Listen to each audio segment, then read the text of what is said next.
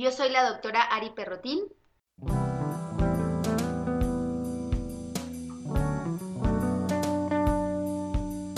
Y bueno, el día de hoy tenemos un tema que la verdad nos han pedido muchísimo y que bueno, la verdad no hemos tenido oportunidad de grabarlo, pero creo que ya es el momento de, hablar de este tema tan importante, siguiendo con eh, los métodos de planificación y los métodos anticonceptivos.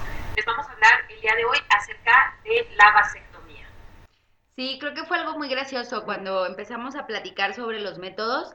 La verdad es que no, en lo personal no, no me había acordado de este pero cuando les hicimos, ¿no? La encuesta, cuando empezamos a preguntar, muchísimas mujeres y hombres de repente fue como, sí, cuéntenos, díganos, sáquenos de todas nuestras dudas y la verdad es que es algo que es muy importante porque eh, creo que es, es un tipo de método que nos puede ayudar muchísimo en aquellas pacientes que tanto no pueden o no quieren utilizar un método hormonal y entonces pues esta es una alternativa, ¿no? Así es, y además, fíjate que eh, personalmente yo lo he visto en pacientes que acuden a nivel público, e inclusive tenemos ya una generación de jóvenes que al igual que muchas mujeres optan por la no maternidad, muchos hombres optan por la no paternidad, y es decir, están convencidos de que ellos no desean eh, tener hijos y por lo tanto optan por hacerse una vasectomía aún sin tener hijos, ¿verdad? Y porque no planean tenerlos en el futuro. Y cada vez vemos eh, jóvenes más responsables de esta eh, paternidad o no paternidad responsable, creo yo que también es, es un acto de responsabilidad muy grande. Y eh, pues sí, cada vez lo vemos más, pero desafortunadamente hay muy poca información, es, es poca la, las, eh, los datos que ellos encuentran en redes sociales o los datos que ellos encuentran en internet, casi todo, como tú bien dices, ¿no? Está más dirigido a la anticoncepción femenina y siempre nos vamos más hacia ese lado, ¿no? Siempre buscamos más como el hablarles de los métodos a las mujeres y demás, pero bueno, lo que deben de tener muy presente tanto hombres como mujeres, que tenemos esta opción eh, de anticoncepción permanente, que definitivamente ahorita que escuchen en qué consiste, cómo, cómo se realiza y cuáles son los beneficios, bueno, se van a dar cuenta que en muchas ocasiones es el método ideal, sobre todo en algunas parejas que están buscando ya no tener más bebés o van a optar por no tener bebés definitivamente. Sí, sobre todo creo que este, este podcast va dirigido a perder el miedo y eh, de la forma en que estén bien informados. Es decir, si te damos información pues científica, veraz, eh, obviamente de también incluso colegas que las realizan, puede ser que con esto estén un poquito más eh, hacia orillarse a preguntar, orillarse a, ok, puede ser una buena opción, puede ser eh, nuestro método anticonceptivo y no irnos con la idea de todas estas dudas, estos mitos y dar un no rotundo. Entonces, ¿qué te parece que le entramos de lleno a las cositas de la vasectomía? Si quieres, ¿por qué no nos cuentas a grosso modo qué es un hombre que llega y que dice, a ver, ¿qué métodos hay para mí? Y le soltamos la palabra vasectomía. ¿Qué es exactamente o en qué consiste este procedimiento? Claro, la, la vasectomía eh, básicamente es un procedimiento en el cual vamos a hacer, vamos a cortar el paso de los espermatozoides que vienen desde el testículo hacia la eyaculación. Hablando un poquito de la anatomía para que nos entendamos un poquito, eh, viendo la anatomía masculina, vamos a ver que existen unos conductos que se llaman conductos deferentes. Estos conductos deferentes son eh, como unas eh, pequeñas mangueritas cuya única función, ¿sí? como única función tienen el transporte de los espermatozoides, como les comento, desde el testículo, que es en donde se forman, hacia eh, su expulsión a través del semen. Estas eh, pequeñas eh, mangueritas o estos pequeños canales por los cuales van a pasar los espermatozoides, la única función que tienen es de transporte. ¿Esto qué quiere decir? Que no influyen ni en los procesos de eyaculación ni en el proceso de erección, ya que la única función es esta. Es muy similar si lo comparamos con la función que tienen las trompas uterinas. ¿sí? En, la mujer, la trompa uterina, su única función es el transporte. Como les, les comentamos a veces en la consulta, la única función de las trompitas uterinas pues es que el óvulo pase desde el ovario hacia el útero y por lo tanto se pueda dar lo que es la fecundación. En el caso de los hombres, el conducto deferente lo único que hace es transportar el espermatozoide desde el testículo hacia, eh, bueno, a una zona que se llama las vesículas seminales, que es en donde se van a quedar ahí acumulados para posteriormente ser expulsados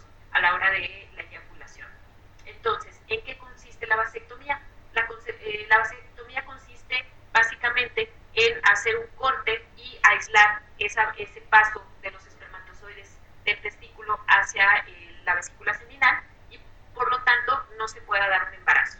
Básicamente la, eh, la cirugía se hace a través de la piel del testículo, a través del escroto. Vamos a hacer un pequeño corte y a través de ese pequeño espacio se van a poder extraer estos conductos deferentes para poderlos ligar y cortar. Una ventaja que tiene enorme la vasectomía es que anatómicamente estos conductos deferentes son palpables a través de la piel. Inclusive los hombres, cuando eh, se les eh, habla de la autoexploración, que este es otro tema que tenemos que tocar, eh, definitivamente... Creo que vamos a empezar a incluir cosas de hombres para que también se vaya ampliando. Así es, fíjate que, pasa mucho que, que, en este estigma y este tabú que tienen los hombres de que cómo van a ir a una consulta y más, pues bueno, mucho lo que se promueve también es la autoexploración en ellos, ¿no? Así como nosotros les insistimos tanto en nuestras pacientes, revísate las mamas, explórate, revisa tus genitales. En el caso de los hombres, pues es igual. Hay que eh, enseñarlos a que se exploren y parte de esta exploración es que ellos se pueden palpar este diferente. Tiene una textura, le llamamos como cuerda de guitarra o como un cable tal vez como el cable de los audífonos. Es un cable eh, grueso que se puede detectar fácilmente y por lo tanto no se va a confundir con otra estructura anatómica durante el procedimiento de la vasectomía, que es otra de las cosas que a veces les da como un poquito de temor y que ya, ya hablaremos más adelante. Pero en general, eso es una vasectomía, es cortar el paso de los espermatozoides para que se pueda impedir un embarazo. Muy básico, realmente. Eh, inclusive cuando lo, lo mostramos en una imagen anatómica, podemos ver que el procedimiento es relativamente sencillo. Pues bueno, más o menos, a grosso modo, como les decíamos, en, eh, este, es el, este es el paso que hacemos para realizar una vasectomía. Más o menos, ¿qué ventajas, Ari, tú les comentarías a las pacientes que tendría una vasectomía comparado con una OTB, por ejemplo? Que eso es algo que nos, nos preguntan mucho durante la consulta, ¿no? De bueno, ¿y qué es mejor, doctora? ¿Que mi esposo se haga la vasectomía o que yo me haga la OTB o la salpingo, como la conocen? Pues mira, la verdad es que que yo le veo a esto es tocar el tema, ¿no? Como lo hemos estado diciendo es hablarlo en la consulta, es incluir a la pareja y decir, oye, pues eh, si ya tuvieron los hijos que quisieron, si ya tuvo partos, si, o como decías tú, no, no queremos tener hijos. Creo que la primera ventaja es que incluimos a la pareja en un momento o en una decisión que es tan importante como es la anticoncepción o como es hasta cierto punto la, la como decías, ¿no? La, la paternidad, la maternidad, crecer o no crecer la familia. Entonces, el involucrarlo creo que es una gran ventaja porque de esta forma pues lo hacemos también copartícipe de la formación de la familia. La, en cuanto a ventajas médicas, la verdad es que le veo muchísimas ventajas, es decir, eh, por ejemplo, costo-beneficio, es decir, una mujer tiene o una de dos, ¿no? O estar comprando mensualmente o pagar eh, la, la, colocación de algún dispositivo intrauterino. Obviamente también tenemos las medidas eh, sanitarias de la salubridad pública, pueden ser gratuitos, pero si las excluimos, pues es algo que tienen que estar pagando a veces mes a mes o de una forma continua, estarse acordando. Y entonces en ese aspecto, pues obviamente este tipo de procedimientos es una sola vez y tan tan. El beneficio en cuanto a nivel médico, yo siempre se los digo a las pacientes y creo que lo hemos platicado en otros capítulos del podcast, que el utilizar un método anticonceptivo, ya sea hormonal o no hormonal, debe de ser individualizado. Entonces, no cualquier método le va a quedar a cualquier paciente. Sabemos que hay algunas enfermedades agregadas que no van tan bien con el uso de hormonales. Hay pacientes también alérgicas al cobre que entonces lo descubren hasta colocarse el dispositivo, con lo cual creo que a nivel de salud, si una paciente no es lo más recomendable el iniciar un método anticonceptivo hormonal, pues le estamos obviamente evitando los efectos secundarios o las complicaciones que pueden traer. Y por último, bueno, yo creo que en sí ya el, mayor beneficio que puede tener, lo vamos a platicar más adelante, pero que es un procedimiento bastante sencillo, bastante rápido, que no les va a traer efectos secundarios agregados a, pues obvio, ¿no? Lo que buscamos, que es no van a poder fertilizar un óvulo, no van a tener acceso los espermatozoides a llegar a fecundar. Entonces, por la parte, yo lo vería como algo más integral en la pareja, es decir, le estás haciendo un bien a tu pareja de no tener que tomar, no tener que usar, no tener que ponerse. Yo creo que también a tu economía de no tener que estar comprando, no tener que estar acordándote a salir a buscar. Y eh, a los hombres que nos escuchan, pues prácticamente que no tiene efectos secundarios que te afecten en tu vida diaria, en tu rutina. Y por supuesto tampoco en tu sexualidad. Entonces creo que es un ganar-ganar por todos lados en cuanto a los beneficios, ¿no? Sí, totalmente. Y fíjate que eso que dices del costo es, es increíble, pero muchas veces creo que no se detienen a pensar eh, las mujeres o las parejas en el costo que implica pagar un anticonceptivo cada mes cuando están buscando ya una anticoncepción permanente. Por ejemplo, lo que tocas decir, una paciente, y yo les pongo el ejemplo a quienes lo escuchen, una paciente que utiliza parches, por ejemplo, una cajita de parches anticonceptivos anda más o menos como entre 250, 300 pesos, más o menos, eh, en promedio. Entonces, hagan esa suma, esos 300 pesos que están eh, gastando en un parche para, o a una caja de un mes de tratamiento por 15 o 20 años, que a lo mejor les queda de vida fértil, eh, tanto las implicaciones de estar usando un hormonal, por ejemplo, durante tanto tiempo, como el hecho de estar gastando tanto dinero, ¿no? Entonces, eh, creo que es algo que siempre nos tenemos que detener a pensar. Y fíjate, que otra de las causas que he visto yo mucho que, que, que es una de las razones por las que los hombres deciden hacerse una vasectomía, es justamente, como tú decías, el incluirlos a ellos como parte de esta decisión de, planear una familia. Creo que muchas veces eh, sí le damos obviamente siempre el empoderamiento a la mujer porque sabemos que es, pues, es quien se va a embarazar, ¿no? O no se va a embarazar. Entonces, eh, pero sabemos que esta inclusión del hombre en estas decisiones de la planificación familiar son bien importantes. Y muchos de ellos, por ejemplo, durante las campañas de vasectomía, cuando les preguntamos cuál es la causa por las que se decidieron a, a, realizarse la cirugía, es, por ejemplo, dice, no, pues es que, ¿sabes qué? Tuvimos un bebé nada más, pero a mi esposa le fue súper mal en el embarazo, tuvo muchas complicaciones, atravesó por una cesárea, le fue muy mal, o tuvo un parto muy, muy traumático. Eh, a veces, pues sí, también ellos tienen responsabilidad de decir, yo ya no quiero que ella pase por otra cosa así, ¿no? Yo ya no quiero que sufra en otro embarazo, o yo ya no quiero que sufra en otra cirugía, y muchos de ellos van esta responsabilidad que a mí se me hace eh, un acto de amor muy grande, sí, aparte también ellas ya no tienen por qué preocuparse, ¿no? Por algo más y, e insisto, pues es también una actitud de pareja, que es, oye, casi, casi mitad y mitad, ¿no? Tú ya lo llevaste nueve meses, ya lo pariste, bueno, va, ahora, ¿qué puedo hacer yo para ayudar? Exactamente, muy bien. Y pues bueno, eh, hablando un poquito acerca de eh, qué, qué debe de saber un hombre antes de realizarse una vasectomía? ¿Qué, qué es, ¿Cómo se tiene que preparar? Creo que eso es algo que les, les angustia un poquito, ¿no? Si se tienen que hacer exámenes, si tienen que tener ciertas características, cierta edad para poderse hacer una vasectomía. Creo que eso en parte podríamos también ponerlo como la excusa, ¿no? no, no, es que, eh, no sé, tengo que pedir permiso al trabajo, este, tengo que ver todo, organizar todo, sacar cita, como que no sé si es la, la mala o la falta de información que no se les ha llegado a decir, eh, no, no es tan complicado o una, un poquito también la excusa. Entonces, no, como, como hemos dicho, pues la verdad es que prácticamente cualquier hombre puede realizarse este procedimiento, es decir, hasta cierto punto la edad no es un límite.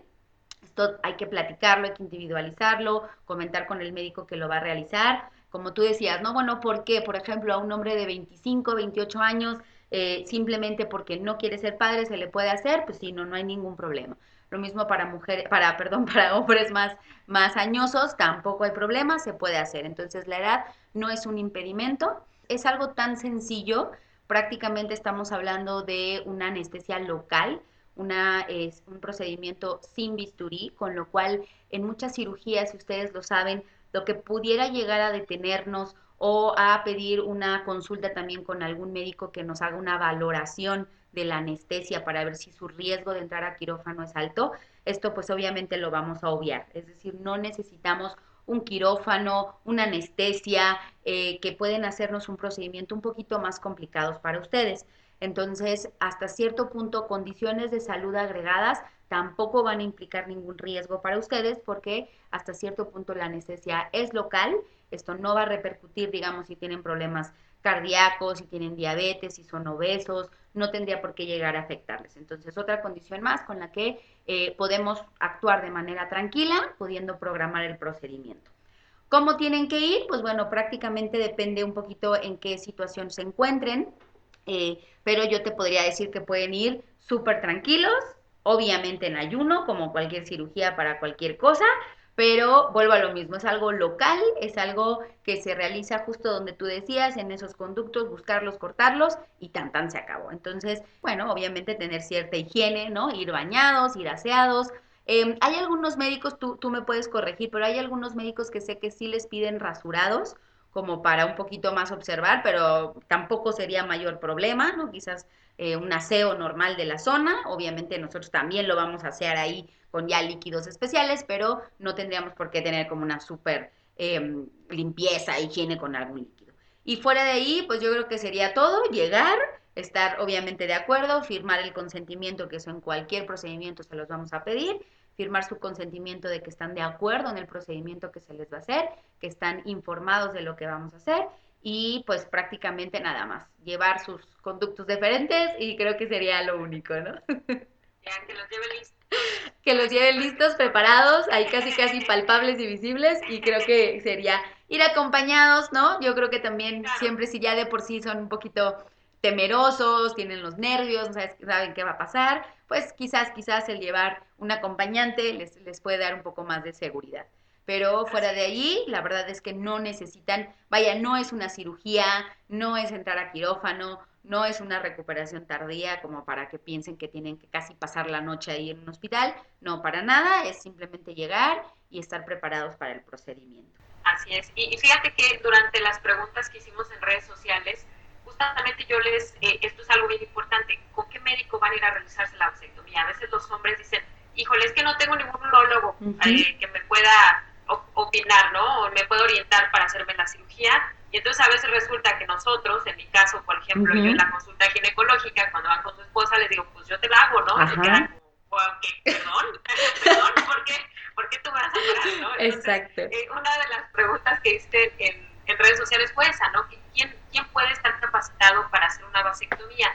Eh, en este caso, les platico que, bueno, al menos aquí en México, la vasectomía se hace, bueno, por default la puede realizar un urólogo, ¿verdad? Que es el especialista en todo el tracto genitourinario, en el caso del eh, tracto genital masculino, y ellos están capacitados para hacerla, pero, por ejemplo, existen cursos de certificación o existen eh, campañas de certificación médica para nosotros, en los cuales cualquier otro médico que no sea urólogo puede eh, capacitarse, perdón, y puede estar autorizado para realizar estos procedimientos. Normalmente para poderlos realizar eh, solos ya en un consultorio, eh, debemos de realizar un promedio de 100 vasectomías para que se nos pueda certificar. Sin embargo, se pueden realizar en compañía de otro médico que esté certificado y sin ningún problema se pueden hacer. Como tú decías, Ari, es un procedimiento de consultorio, tal cual. Yo les digo, tiene más riesgo poner un DIU, y no estoy exagerando, pero tiene más riesgo poner un DIU que hacer una vasectomía, definitivamente. Creo que eso está, está muy interesante que lo sepan porque eh, vuelvo a lo mismo, ¿no? Con, con el miedo es no busco, no conozco, no sé a nadie.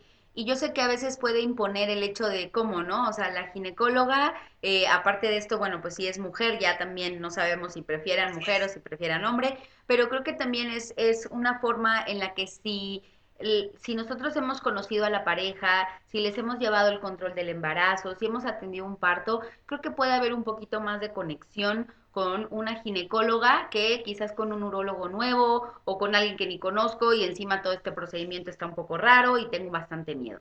Entonces, qué bueno que lo mencionas porque eh, para quienes nos oyen, pues no pasa nada con preguntar. Entonces, eh, oye, doctora, ¿también tú lo haces o conoces de alguien? O como decías, ¿no? Tú lo puedes hacer en compañía de alguien más de toda la confianza. Eso también les puede abrir un poquito más el campo y darles más tranquilidad. Entonces, anime, ¿no? Sí, sobre todo. Entonces, ¿por qué no eh, ahora nos, nos cuentas, ¿hay, hay algo antes de entrar a la, a la parte de los mitos y de las dudas, un poquito más con referencia a la sexualidad? Em, nos hablan de esto, ¿no? Bisturí con bisturí, sin bisturí. Eh, cada, día creo que aparece como una forma más fácil, más sencilla y más rápida de hacerlo. Em, en sí, a, muy grosso modo, los pasos para hacer ya está el paciente, ya lo tenemos ahí en el consultorio, ya está eh, el área como disponible. ¿Qué, ¿Cuáles son los pasos de una vasectomía? Ok, sí. Primero eh, les voy a platicar un poquito acerca de lo que es la vasectomía sin bisturí. ¿Por qué? Porque es la que prácticamente el 99% de las veces se va a realizar. Existe otra técnica que se llama vasectomía tradicional, que la verdad es que ya está en desuso completamente porque la vasectomía sin bisturí se hace desde los años 70 entonces realmente ya no se utiliza la otra técnica, salvo ciertos casos excepcionales en los cuales eh, en el hombre puede haber alguna eh, alteración anatómica que impida, por ejemplo, poder eh, ligar los conductos eh, a través de la piel, o por ejemplo, hombres que sí lleguen a tener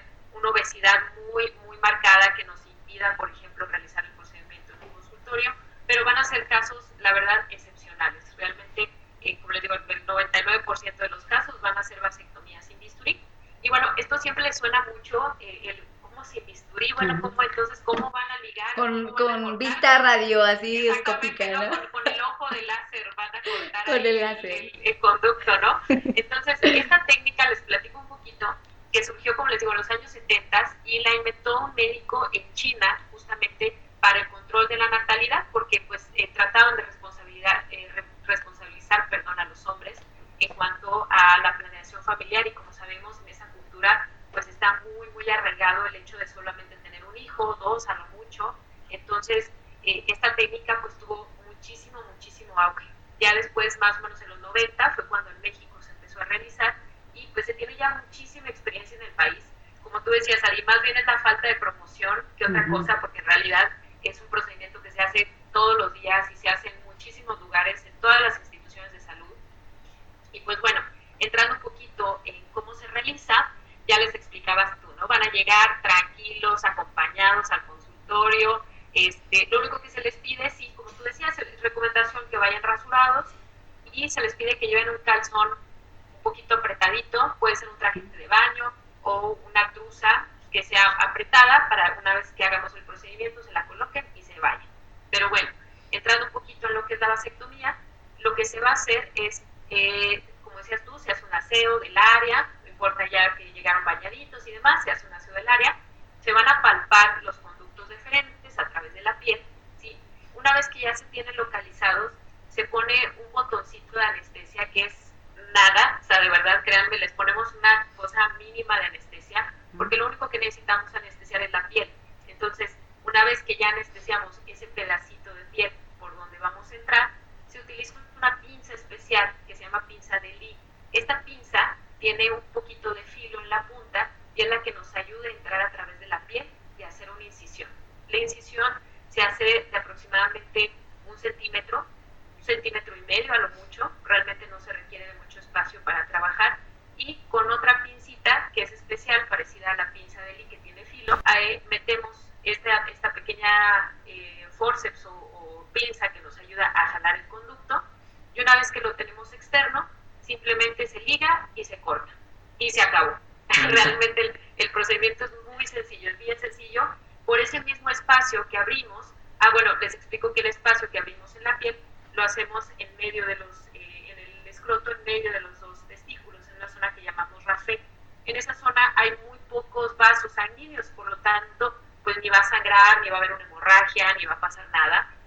Sacamos el otro conducto con la pincita y hacemos exactamente lo mismo la, ligamos, el conducto de frente, lo cortamos y se acabó.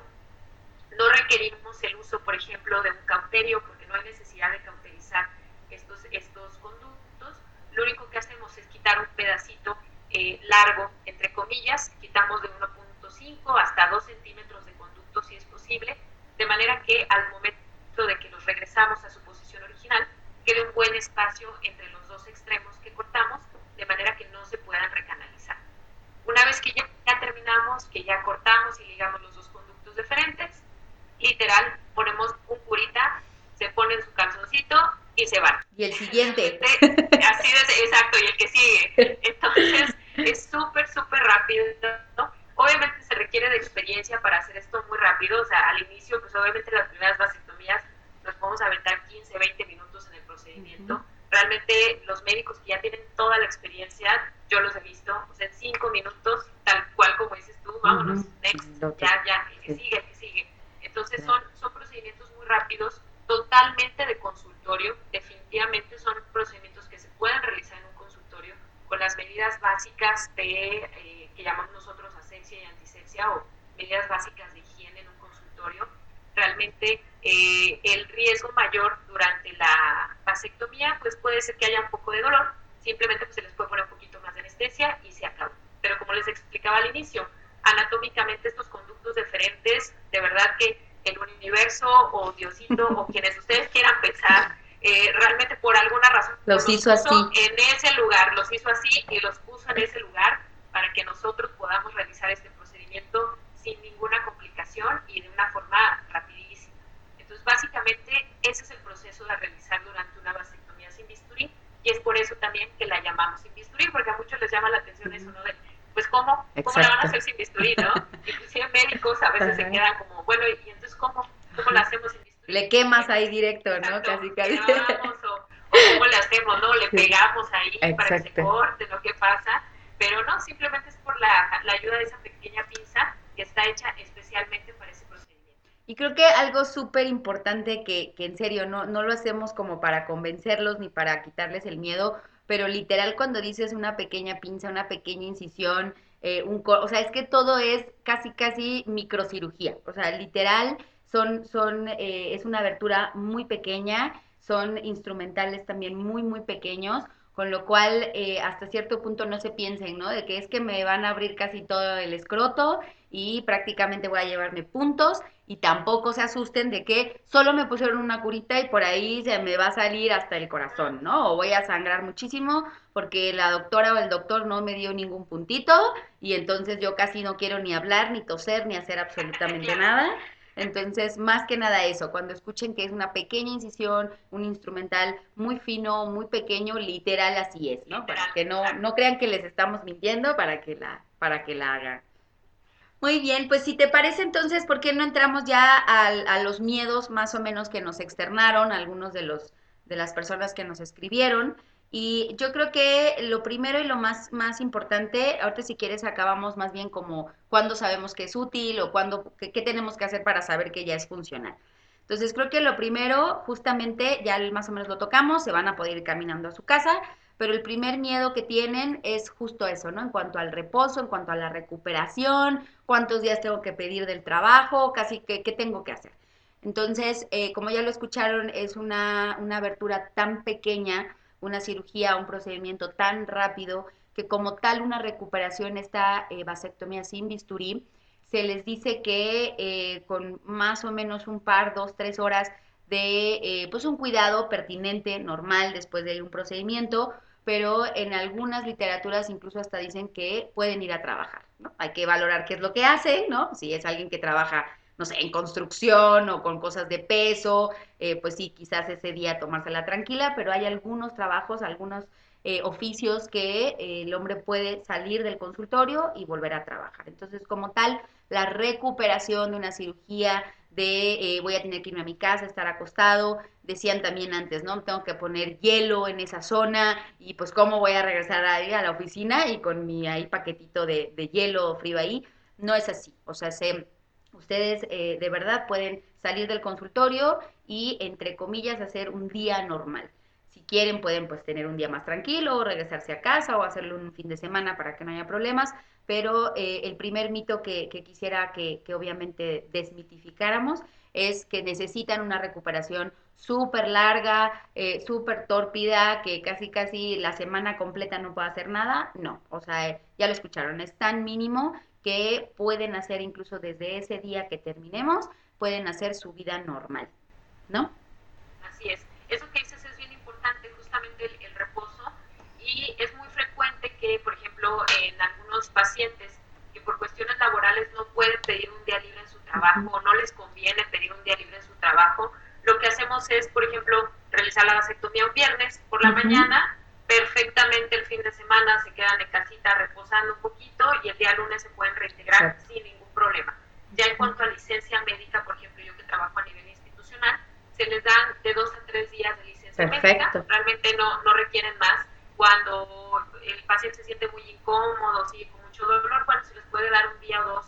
La verdad es que es excepcional cuando les damos más de dos o tres días de, de licencia. Y como tú bien dices, inclusive hay literaturas que dicen que a las 24 horas sin ningún problema, si, si su trabajo obviamente, como tú dices, no, no se dedican a la construcción, no van a ir a cargar bolsas de cemento, nada, este, por supuesto que se pueden reintegrar a sus actividades y pues bueno, también tomar en cuenta que el dolor es muy, eh, es muy individual, ¿no? La percepción del dolor puede ser muy, muy subjetiva.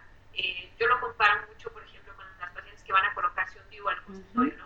Hay pacientes que a poco no ahorita dicen, ay, de aquí me puedo ir al gimnasio, ah, pues otras no, no, hay ninguna contraindicación.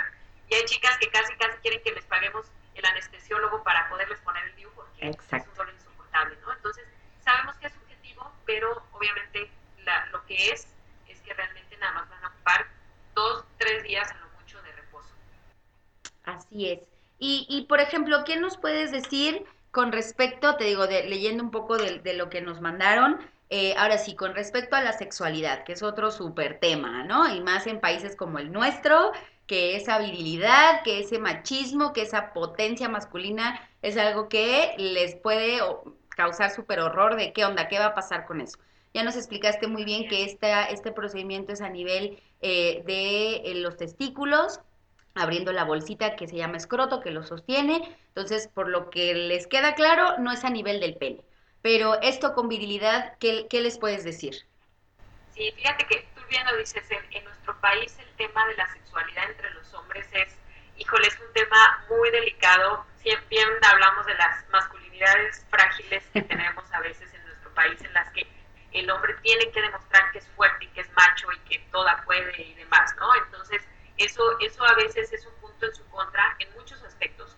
Uno de ellos a veces es el no acercarse pedir ayuda ya lo platicaba yo, fíjate, la semana con una de mis pacientes y, era lo que comentábamos, ¿no? En la mayoría de los casos, en los hombres tienen esta educación de aguántate, tú no digas nada, tú no preguntes, tú sigue tu vida y, no, no, no, demuestres eh, debilidad. Y una de estas cosas es este eh, mito que existe alrededor de la vasectomía y es que puede causar eh, impotencia. Creo que el mayor miedo que tiene un hombre al realizarse una vasectomía es que le vaya a causar impotencia sexual. justamente como entre los hombres es muy difícil que platiquen entre ellos y se digan, no, oye, no, fíjate que yo me hice la vasectomía y me fue súper bien y demás.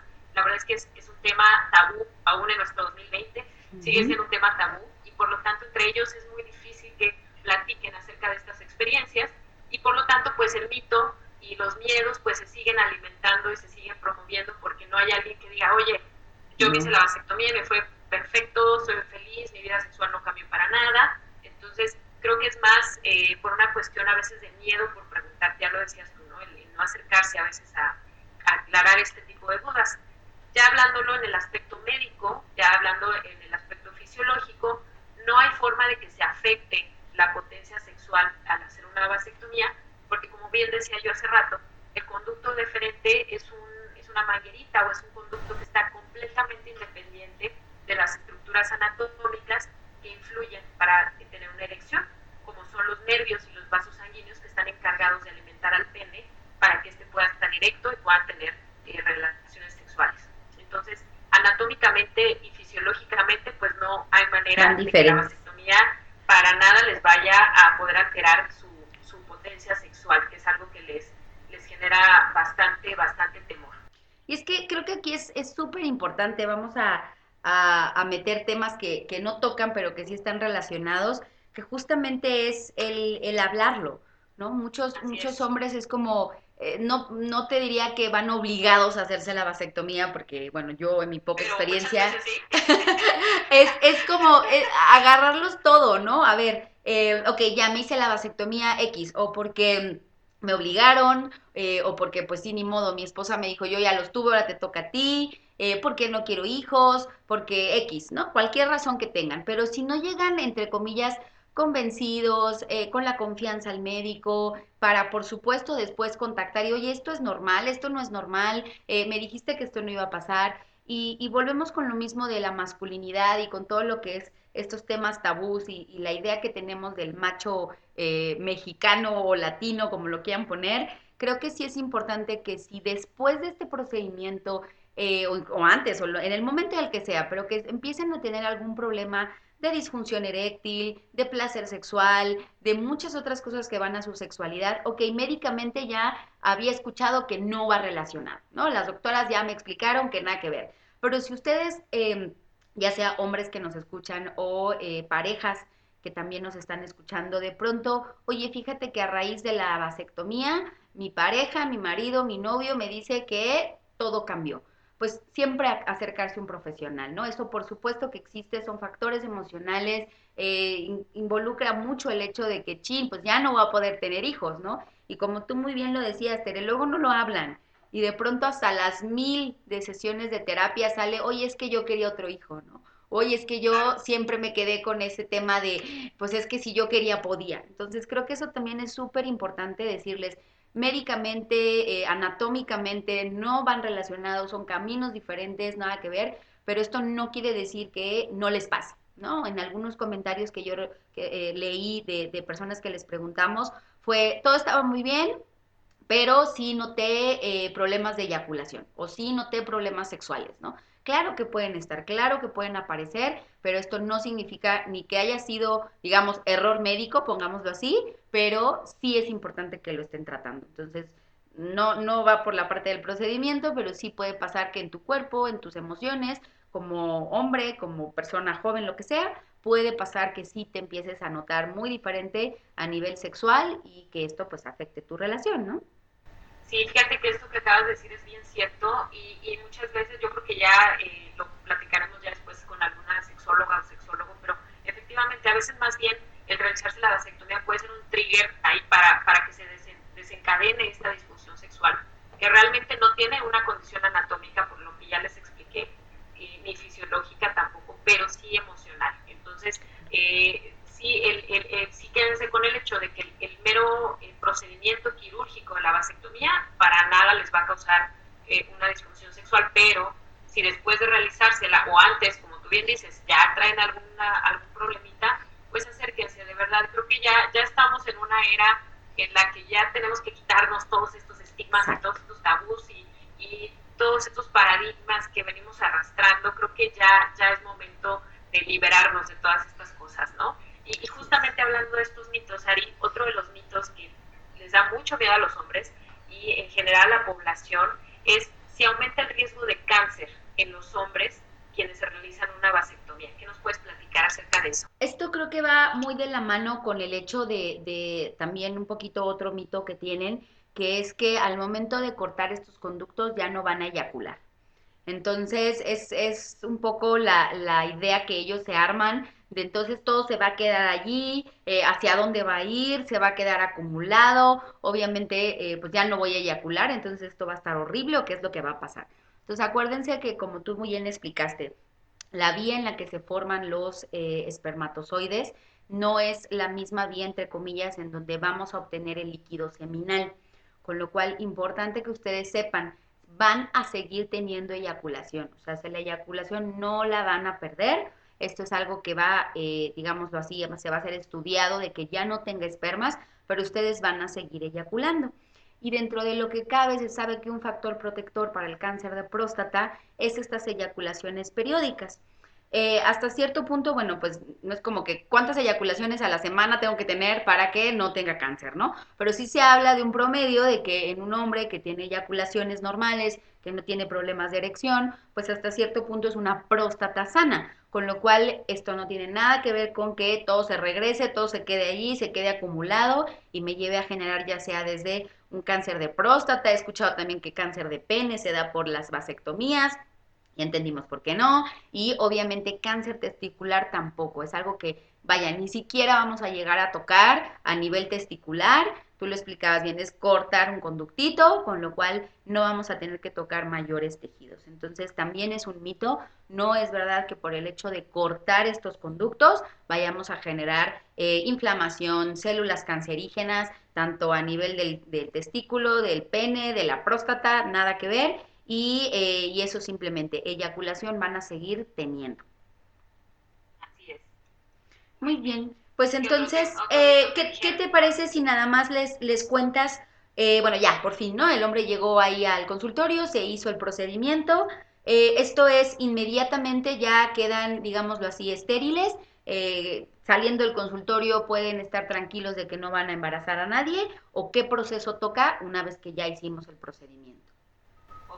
Este también es un punto bien importante, justamente porque eh, debemos de hacer un, control posterior aunque si bien el procedimiento es bien rápido, es bien sencillo, el efecto no va a ser inmediato, a diferencia de cuando a una mujer, por ejemplo, eh, le ponemos un dispositivo intrauterino, un implante, que por le decimos, bueno, a las 24 horas tú ya estás protegida, ya no necesitas utilizar otro método. En el caso de la vasectomía, sí vamos a tener que esperar, ¿por qué? Porque como ya bien explicaba yo al inicio, aunque los espermatozoides se forman en el testículo, existe una pequeña reserva de estos espermatozoides espermatozoides en una zona anatómica que se llama vesícula seminal. Y esos se pueden quedar ahí durante un tiempo acumulados y por lo tanto potencialmente se puede llegar a dar un embarazo. Lo que se debe explicar al paciente ya una vez que le hacemos su vasectomía, les digo ya que se ponga su calzoncito apretadito, que se vaya a su casa, se ponga su hielito y se acabó. La, la actividad sexual, eso es importante, se puede retomar a las 48 horas inflamación o por las molestias que pueda llegar a tener, pero a partir de este tiempo puede regresar a su actividad sexual a las 48 horas con el uso de preservativo, ojo aquí, porque si bien no es inmediato, requieren ya sea tres meses de vigilancia con un anticonceptivo o 20 eyaculaciones, lo que suceda primero. Exacto. Hay muchos bueno, si yo tengo una vida sexual, exacto, si tienes una vida sexual muy activa, pues cuéntenlas tal cual con el calendario, cuántas eyaculaciones tuvieron. Después de 20 eyaculaciones o bien después de tres meses del procedimiento, vamos a estar, eh, hacer un estudio espermático que se llama espermatobioscopía, en el cual vamos a hacer un conteo de espermatozoides para ver si la cirugía ya surtió efecto. En casos muy raros en los cuales todavía llegamos a ver conteo espermático, se les puede pedir que eh, guarden un mes más de vigilancia con anticonceptivo y posteriormente de este tiempo se repite el estudio. Si ya no tenemos cuenta espermática, pues prácticamente ya a partir de ese momento están dados de alta y pueden tener actividad sexual ya sin el uso de preservativo, sin que su pareja utilice otro método, sin el riesgo de un embarazo. Perfecto. Pues fíjate que, que se oye todo muy sencillo. Quiero creer que van a escucharnos, que van a entender lo que les estamos contando.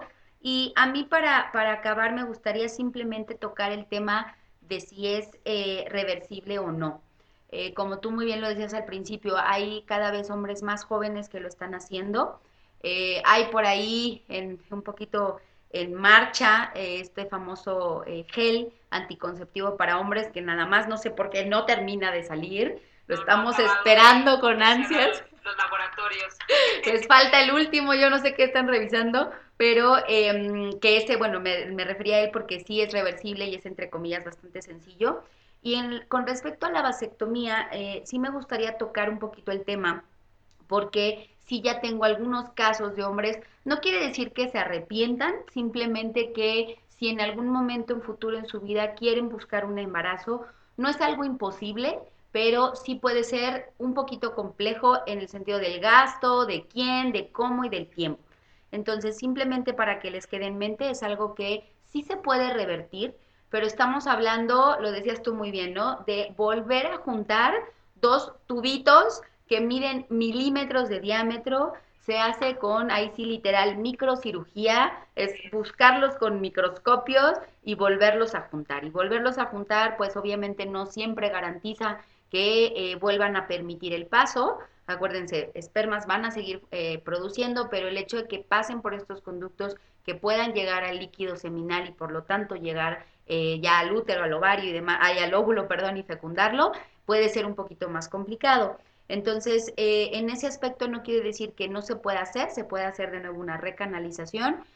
hay otros métodos también. Hoy en día tenemos pues ya procedimientos más avanzados en medicina reproductiva y hay algunos que se puede hacer desde una eh, biopsia testicular para obtener una muestra de semen y entonces eh, pues ya platicarlo con la paciente, ¿no? Inseminaciones o participación in vitro.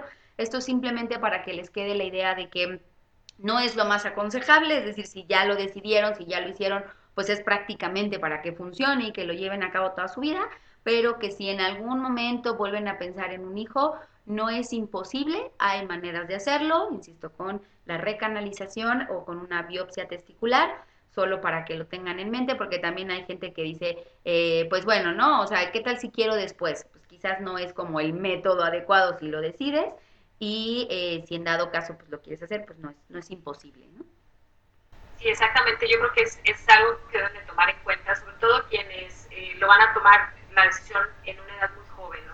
Tal vez en, hombres que ya tienen tres, cuatro hijos, pues bueno, yo creo que ya la decisión está más que tomada, ¿no? De, claro. la naturaleza misma dice, grita ya. Así de ya. Pero, eh, pero realmente cuando se toma la decisión a edad joven, pues siempre les hacemos esa aclaración, ¿no? Que, que el método, aunque no es 100% irreversible, sí va a ser muy complicado, bastante complicado el que puedan eh, ser fértiles nuevamente. Aquí lo que a veces se les recomienda, y por ejemplo, Eh, lo hacemos, por ejemplo, en el caso de pacientes que van a hacer una transición de género, un ejemplo, quienes van a pasar a ser mujeres transgénero, eh, se les recomienda que congelen muestras de semen, que hagan una criopreservación de espermatozoides antes de pasar por esta transición. Lo mismo le recomendaríamos a un hombre que va a decidir ya no tener hijos o porque ya tiene los hijos que deseó, porque no planea tener hijos, siempre se les puede hacer esa recomendación. Ya lo hablábamos en el momento de cuando hablábamos eh, del tema de la criopreservación de óvulos. Lo mismo se puede hacer con los espermatozoides. Antes de tomar este tipo de decisiones, por supuesto que se pueden orientar con un especialista en reproducción y les podrá dar las opciones, ¿no? Antes de, antes de pasar por este proceso, por ejemplo, de una vasectomía, eh, el cómo puedo conservar esos espermatozoides por, no sé, 10 años y tal vez en los siguientes 10 años pierdo, este, ya, ya cambié de opinión y siempre sí quiero ser papá, ¿verdad? Eh, sabemos que en la mayoría de los casos no es así. La verdad es que son muy raros los casos de, de hombres que, que, como dices tú, no es un arrepentimiento, sino simplemente es un cambio de opinión. Todos somos libres de cambiar de opinión dentro de un año, o 10 o 20 y decir, bueno, ¿sabes qué? Pues siempre sí quiero ser papá. Entonces, pero que sí tomen en cuenta, como tú bien lo dices, es, es complicado ya una vez que se hace el procedimiento. Aquí yo creo que eh, optaríamos más por la prevención y por orientarnos a, a tal vez tomar este tipo de decisiones, ¿no? Hacer una, eh, una criopreservación espermática y de esa forma poder tener también esa reserva ahí por cualquier cambio de decisión. Si no lo deciden, bueno, pueden hacer donación o pueden eh, ya eliminar estos, esa muestra que hayan dejado, pero bueno, la opción se tuvo. Sí, creo que como todo, como cada, en cada podcast creo que lo estamos diciendo, es la comunicación. O sea, eh, ya ahora sí, ni modo, chavos, les toca tocar estos temas, hablarlos.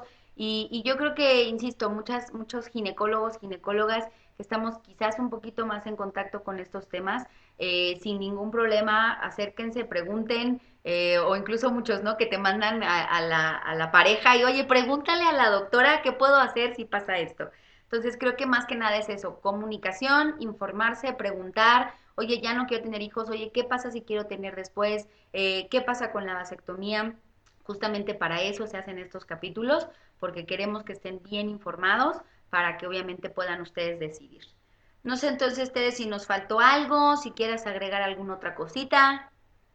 Pues yo creo que prácticamente abarcamos lo que son, eh, bueno, explicarles un poquito en qué consiste la vasectomía y aclararles sobre todo los mitos más frecuentes, que es lo que escuchamos día a día, entre broma y en serio y entre memes y demás, pues bueno, son muchos de los mitos que giran alrededor de, del tema de la vasectomía, pero yo espero que quienes nos hayan escuchado eh, durante estos minutos, pues ya se hayan informado un poquito más, hayamos aclarado muchísimas dudas y sobre todo que se animen, ¿no? Que se animen, sí. Ya, ya por ahí me di cuenta que tanto eh, muchas pacientes o muchas jóvenes nos escuchan, pero también muchos chicos nos escuchan, eh, los esposos de nuestras pacientes luego nos escuchan también ahí en el podcast. Entonces, bueno, eso me da mucho gusto porque creo que les estamos acercando un poquito más de información de lo que ya les decimos durante la consulta. Entonces, yo espero que quienes escuchen esto lo compartan y, y pues se, se, dé la conversación, ¿no? Sobre todo yo creo que es, es bueno generar esta conversación en la pareja para que pues puedan tomar una, una decisión entre los dos. Sí, aunque sea ponérselos ahí sutilmente, ¿no? Voy a poner Exacto. un capítulo, cariño, voy a poner un capítulo. Mientras hago de comer voy a escuchar esto a un volumen muy alto para que tú lo escuches bien. Exacto, totalmente. Muy bien, pues entonces, eh, como siempre ya saben, en este podcast, su podcast Ginecólogas para tu Salud, pues lo que queremos es justamente eso, informarlas, así que si este tema eh, les interesa o saben de alguien que les pueda llegar a interesar, compártanlo, esa es la finalidad. Y pues ya saben, nuestras redes sociales, la doctora Teresa Guerrero y Consultorio Excel, pues estamos abiertos a que nos envíen sus dudas, sus comentarios, si quieren que toquemos algún otro tema. Prácticamente son pues ustedes los que están haciendo estos capítulos, están pidiendo estos temas y pues nosotros en, encantadas de contarlos, ¿no? Muy bien, pues entonces por este capítulo sería todo. Esperemos haber resuelto sus dudas y nos vemos en la próxima.